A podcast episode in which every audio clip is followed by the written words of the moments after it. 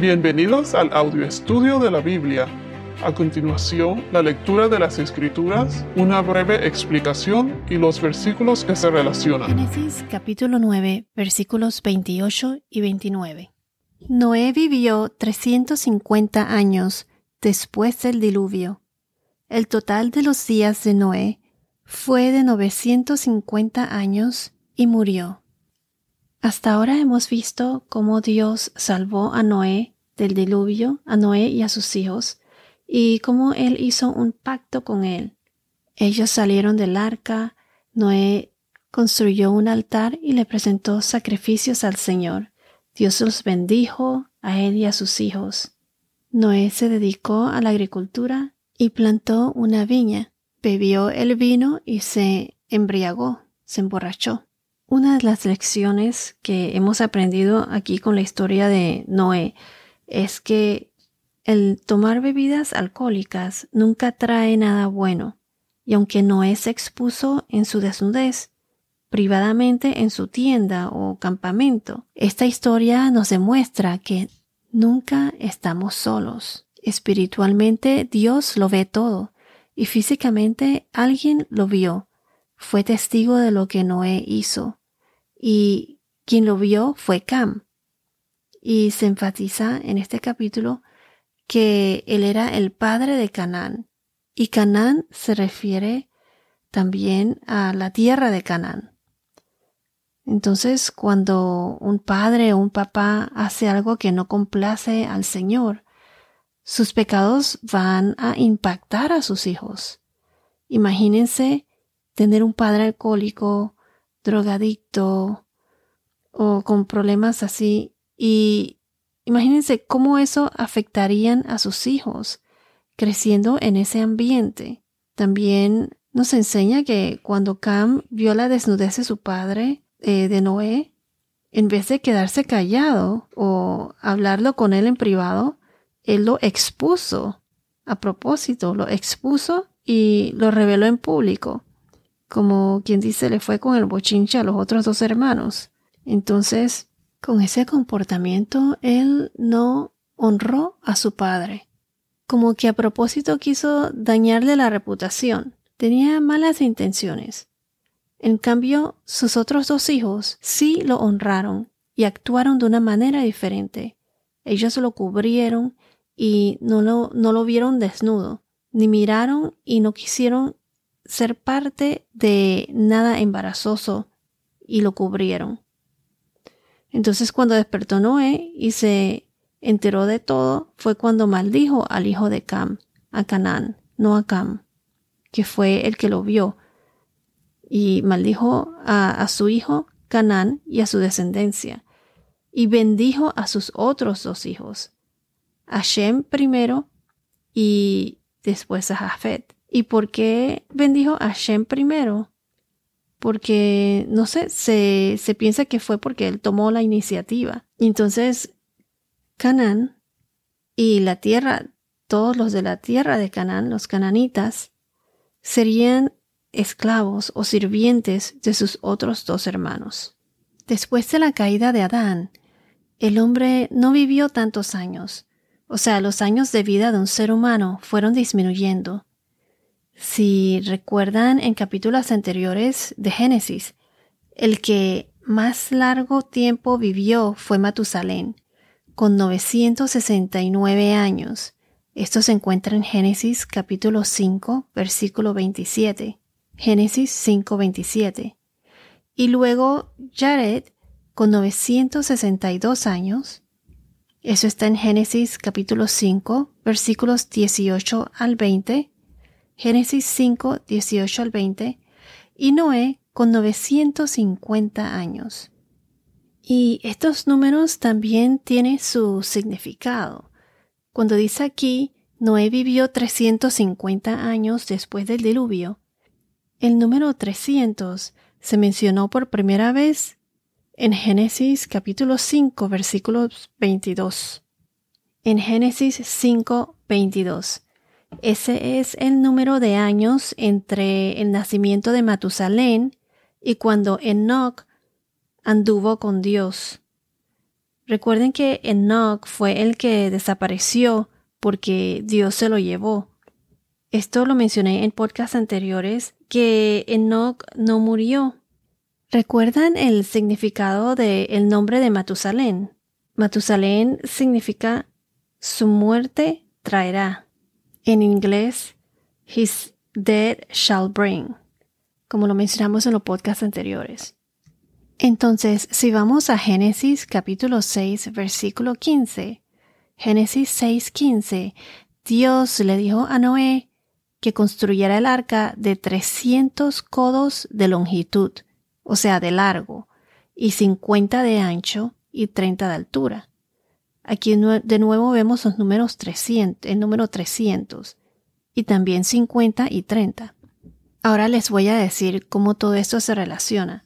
Entonces, continuando con lo que estoy tratando de explicar, el largo era de 300 codos. Entonces vayamos a Hebreos capítulo 11, versículo 7. Hebreos 11, 7. Se los voy a leer. Por la fe, Noé, siendo advertido por Dios acerca de cosas que aún no se veían, con temor reverente preparó un arca para la salvación de su casa, por la cual condenó al mundo y llegó a ser heredero de la justicia, que es según la fe. Entonces, el número 300 es la longitud en codos del arca de Noé. ¿Y cómo está conectado con este versículo de Génesis capítulo 5 versículos 22, referente a Matusalén? ¿Cómo, cómo se relacionan? Como acabo de mencionar, a Enoch le dan 300 años más en la tierra antes de ser tomado o alzado para estar con Dios ah, y sin haber muerto. El nombre de su hijo Matusalén es una profecía que se relaciona con el diluvio, con la muerte de Matusalén. Su nombre que significa, como mencionamos anteriormente, su muerte traerá. Su muerte traerá. Si hacen los, los cálculos, Matusalén murió pocas semanas antes del diluvio sobre la tierra. Entonces, su muerte traerá el diluvio sobre la tierra, como lo hemos mencionado en podcasts anteriores. Entonces, en Génesis 6, el número 300 no es un periodo de tiempo, sino la longitud del arca que salvará a Noé y a su familia. Noten que todos los versículos que revelan el número 300 están conectados con la muerte y la victoria sobrenatural sobre la muerte. Lo voy a repetir. Todos estos versículos que revelan el número 300 están conectados con la muerte y la victoria sobrenatural sobre la muerte. Eh, por ejemplo, en Génesis 6, la referencia del número 300 tiene que ver con un instrumento de salvación divinamente designado que está hecho de madera, asociado con los números 30 y 50. Número 300 es la victoria sobre la muerte, así como Noé fue salvado por medio del arca, así como Jesús murió en la cruz de madera y nos salvó de nuestros pecados. Y mucho más. Y entonces, el número 30 representa el sacrificio de la sangre. Y el número 50 representa la gracia multiplicada por la perfección. También es símbolo de libertad, liberación, un nuevo ciclo. El número 300 aparece en la Biblia múltiples veces. Por ejemplo, es la cantidad de zorras que Sansón, en la historia de Sansón y Dalila, que Sansón agarró em, en jueces capítulo 15 versículos 4, jueces 15, 4. También 300 fue el número de hombres que David venció. El número de hombres que David venció, y esto se aparece en, en, en primero de Crónicas, capítulo 11, versículo 11. es la victoria sobre el enemigo y el derramamiento de sangre. Es la mano de Dios dando esa victoria sobrenatural de lo que un humano no pudiese hacer solo. Noé construyó el arca y fue salvado.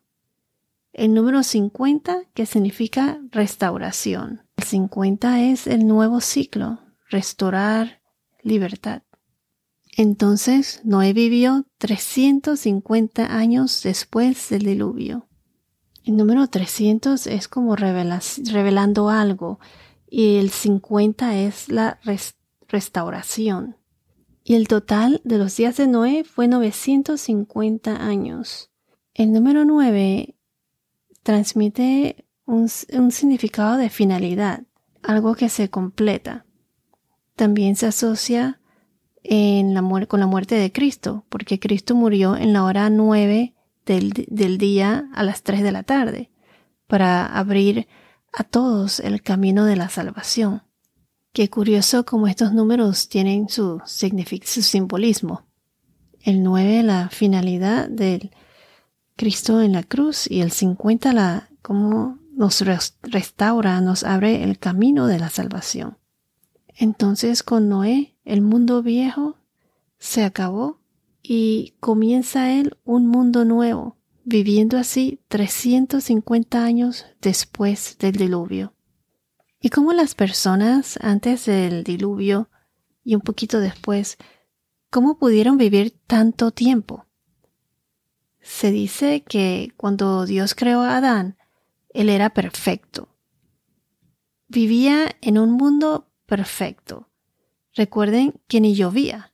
Las plantas eran regadas por el vapor de agua. Adán ni siquiera tenía que buscar para alimentarse. Todo estaba disponible para él. Pero entonces cuando Adán pecó, se introdujo la muerte. Entonces, con el diluvio, hubo un cambio climático. Como discutimos anteriormente, comenzaron las diferentes estaciones. Eh, será también la, por la radiación del sol eh, que las personas comenzaron a vivir menos. Y también se dice que los genes de aquellas personas en aquella época eran puros, eran puros todavía. Recuerden que los que vivieron tantos años eran de la línea de Seth, el otro hijo de Adán y Eva. No se sabe exactamente cómo, pero ellos vivieron una larga vida. Entonces, la muerte de Noé marcó el final de una era. Recuerden que solo él y su familia sobrevivieron los dos mundos, el de antes y el de después del diluvio.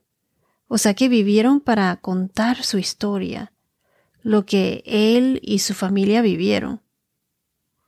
Quiero recalcar que en muchos lugares del mundo, o sea, otras culturas, tienen sus propias historias, historias de un gran diluvio en la antigüedad. Hasta en China, ellos tienen sus historias y leyendas, pero con detalles un poco diferentes.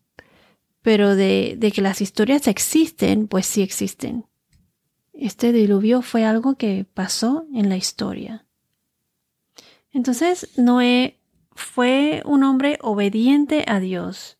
Él fue un hombre extraordinario que sirvió a Dios. Pero podemos notar que sus últimos años no parecen igualar la gloria de, de todos lo que fueron sus primeros años. Y esto nos sirve de recordatorio, como recordatorio de que incluso aquellos salvados por la gracia de Dios son propensos al pecado. Y como mencioné en podcasts anteriores, todos somos pecadores. El único hombre en la tierra que fue limpio y puro, sin pecados, fue Jesús. Noé fue un hombre de gran triunfo y debilidad. Su piedad es recordada en el Nuevo Testamento como un hombre de fe. Si vamos a Hebreos capítulo 11, versículo 7, él fue un hombre de fe, un predicador de justicia. Ahora sí vamos a la segunda carta de Pedro, capítulo 2, versículo 5. 2 Pedro 2, 5 nos dice, tampoco perdonó al mundo antiguo, sino que guardó a Noé, un predicador de justicia, con otros siete, cuando trajo el diluvio sobre el mundo de los impíos. Ese fue Noé y su familia. Eran en total ocho. Podemos ver también a lo largo de la Biblia cómo la historia se repite. Si comparamos a Adán con Noé, podemos notar que ambos tienen parecidos. Adán fue el primer agricultor y Noé también se dedicó a cultivar la tierra. Y después del diluvio, ¿qué fue lo que hizo? Él plantó viñas y se dedicó a la agricultura también. Podemos ver también que durante la creación, Dios le dijo a Adán que sean fructíferos y se multipliquen. Y después del diluvio, en el nuevo mundo, Dios también le dijo a Noé y a sus hijos que sean fructíferos y se multipliquen. Entonces, Adán cayó en el pecado y comió de la fruta prohibida en el jardín de Edén. Y Noé también cayó en el pecado. Él tomó de la fruta del vino de la viñera, que la viñera que él cultivó y se emborrachó. Él también entonces tomó de la fruta, la fruta del vino. Entonces, la maldición de Dios en Génesis capítulo 3, de los versículos 17 a 19, cuando le dijo a Adán que maldita será la tierra por su causa y que con trabajo comerá de ella todos los días de su vida, y al final le dice que polvo eres y al polvo volverás. Entonces, a quien Noé, Noé maldice a Canaán y a sus descendientes. O sea que también hubo una maldición. También ambos, o sea, tanto Noé como Adán y Eva, fueron cubiertos por una tercera persona. ¿Recuerdan la desnudez de Adán en Génesis 3, capítulo 3, versículo 7? Génesis 3, 7, cuando fueron abiertos los ojos de ambos y conocieron que estaban desnudos. En Génesis 3, 21, el Señor hizo vestiduras de piel para Adán y Eva y los vistió. Y entonces aquí en Noé, Sem y Jafet cubrieron a Noé sin ver a su padre. Mientras que en Génesis 3, la desnudez de Adán y Eva fueron cubiertas por Dios, y Noé fue cubierto por sus dos hijos. Otra similitud es que Adán tuvo un tercer hijo, Caín, Abel y Seth, que se mencionan en la Biblia. Y Noé tiene tres hijos, Sem, Cam y Jafet. También podemos ver que ambos, debido al resultado de su caída, ambos tuvieron profecías de gran importancia. Adán con la simiente de la mujer y Noé con el destino de sus tres hijos. También de la línea de Seth, el hijo de Adán, nació Jesús, y de la línea de Shem, el hijo de Noé, nació Jesús el Mesías. Además de esto, los dos, Noé, tanto Noé como Adán, vivieron en sus novecientos y pico de años. Noé vivió 950 años y Adán 930. Bueno, estas son las similitudes, pues, que quería mencionar de entre Adán y, y ahora la historia de Noé. Aunque Noé fue justo en su generación y él fue el mejor ejemplo en esa época, fue obediente, lleno de fe al Señor. Esto nos enseña que él no era perfecto, era el mejor en su generación, pero no perfecto. Aunque uno escoja la mejor persona en su generación y forme una sociedad nueva o una población, esto todavía no es suficiente. Todos tenemos fallas. El único perfecto es Dios.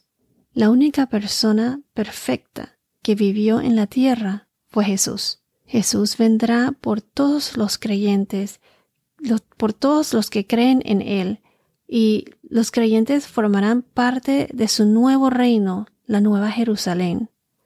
Él pagó por nuestros pecados, y todo lo que tenemos que hacer es reconocer nuestros pecados, arrepentirnos y entregarnos a Dios, tener fe, y por la gracia de Dios y con la ayuda del Espíritu Santo, con sus frutos, así podremos vivir en Cristo. Se debe reconocer que Cristo, el primogénito de Dios, fue crucificado, murió y resucitó, y gracias a Él somos adoptados como hijos de Dios y somos herederos de su nuevo reino, un reino que Él está preparando en estos momentos para nosotros. Cristo es nuestro redentor. Bueno, esto es todo por ahora. Que tengas un día muy bendecido y hasta la próxima.